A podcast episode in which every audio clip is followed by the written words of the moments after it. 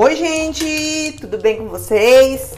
Aqui quem fala é a doutora Carla Freitas e nós estamos aqui para mais um episódio do nosso podcast. E no episódio de hoje nós vamos conversar sobre algo que tem sido uma dúvida muito frequente na clínica. Uma queixa, uma pergunta de muitos pacientes o que fazer com o idoso em época de coronavírus? Mas em que sentido? Além do isolamento social, o que, que a gente tem que fazer para melhorar a condição de vida desse paciente idoso? Então, antes de eu te contar o que a gente tem que fazer, eu quero que você entenda alguns conceitos de o que acontece com o idoso, não só no Brasil, mas no mundo. Bem, gente, o idoso é considerado aquele cidadão acima de 60 anos nos países subdesenvolvidos, no caso do Brasil, mas também em alguns países desenvolvidos é considerado aquele cidadão acima de 65 anos. Bem, agora que a gente já sabe a idade do nosso paciente idoso, qual é o grupo, o que, que aconteceu com os idosos no Brasil e no mundo?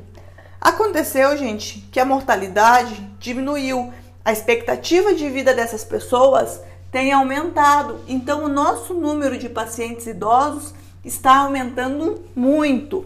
Para vocês terem ideia, no ano de 2020, o ano em que nós estamos vivendo, nós temos mais idosos do que crianças com 5 anos.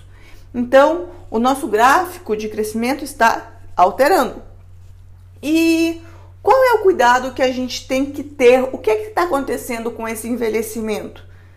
O negócio é o seguinte: eu preciso que vocês tenham posse desse conhecimento para a gente poder mudar e melhorar a nossa sociedade.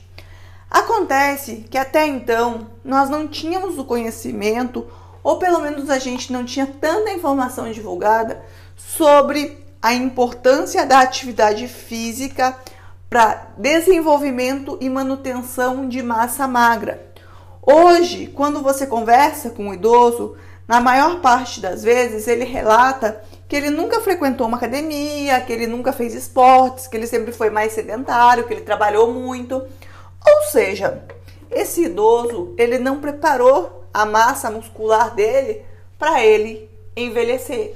E qual que é o problema desse não preparo? O problema é que a gente pode estar se deparando com um quadro de sarcopenia. O que é sarcopenia, Carla? Sarcopenia, gente, é um estado aonde o cidadão, o indivíduo, ele tem uma depressão, ou seja, uma carência de músculo. A massa muscular dele é muito baixa. E isso é muito sério, porque quanto mais baixa a massa muscular, maior a mortalidade. E por que, que eu estou falando disso com vocês se o assunto de hoje é como melhorar o meu idoso em épocas de coronavírus?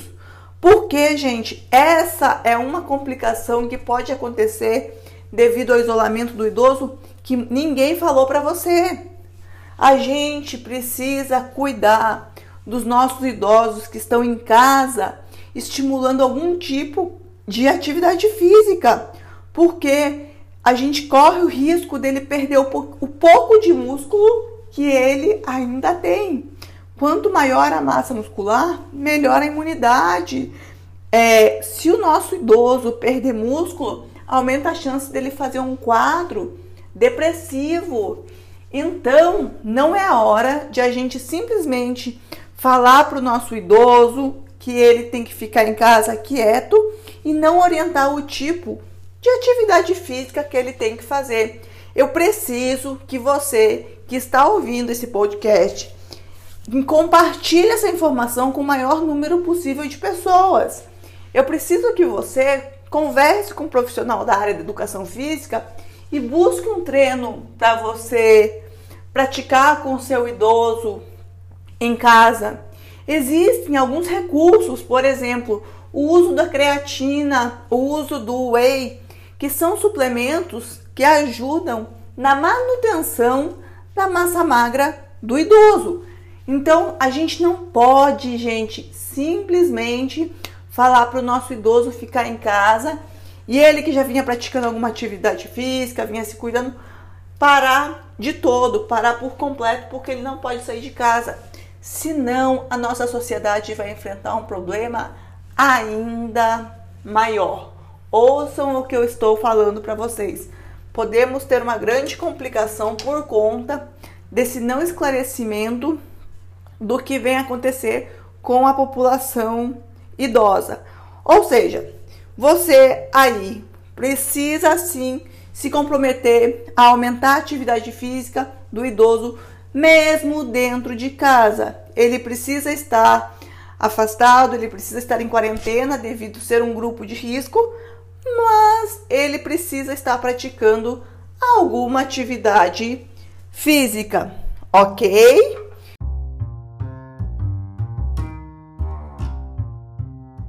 Então, gente, se vocês gostaram desse podcast, encaminhe ele para os seus amigos, seus conhecidos, pessoas que possam se beneficiar desse conteúdo. E aproveite também e siga a gente nas outras redes sociais. Por exemplo, Instagram, YouTube, Telegram, ok? Então era essa minha mensagem para vocês e a gente se vê no nosso próximo episódio. Um beijo grande Fiquem com Deus.